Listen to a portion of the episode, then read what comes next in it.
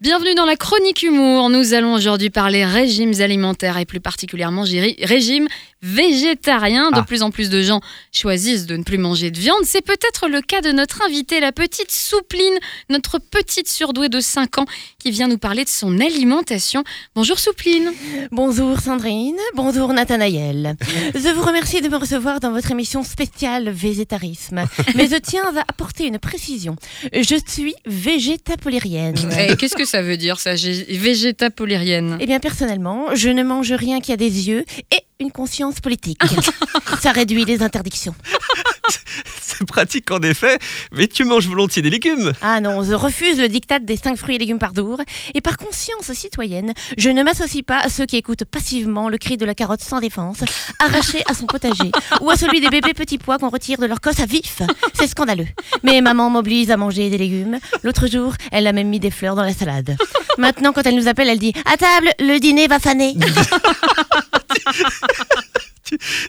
Tu ne manges pas de poisson alors Mon cher Nathanaël, je suis le produit de plusieurs générations de plats sous vide avec additifs et colorants. Pour moi, le poisson est pané, rectangulaire et donc sans œil. Je suis intolérante à tout ce qui a une valeur nutritive quelconque. Mais je digère sans problème les kebabs, le KFC et le McDo. Mais je ne désespère pas d'éduquer mon petit corps à se nourrir de salade pour sauver la planète. Est-ce que tu aimes les fameux légumes d'autrefois qu'on redécouvre en ce moment? Les fameux légumes oubliés. Non, moi je préfère les oublier. Sauf les graines de chia. On dirait qu'on t'a saupoudré des moucherons morts sur ton plat, mais surtout ça permet de dire des gros mots sans se faire gronder.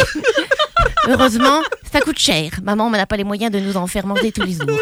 Ça revient à saupoudrer nos plats de pièces de 50 centimes. Enfin, c'est plus difficile à mâcher. hein. Qu'est-ce qu'est-ce que tu prends pour au petit déjeuner Alors Soupline? Je mange des céréales, sauf les Frosties de Kellogg's, car avec Frosties, tu vas manger du tigre. Et je refuse de manger un animal qui, malgré son appartenance à la famille des chats, est incapable de monter sur un arbre.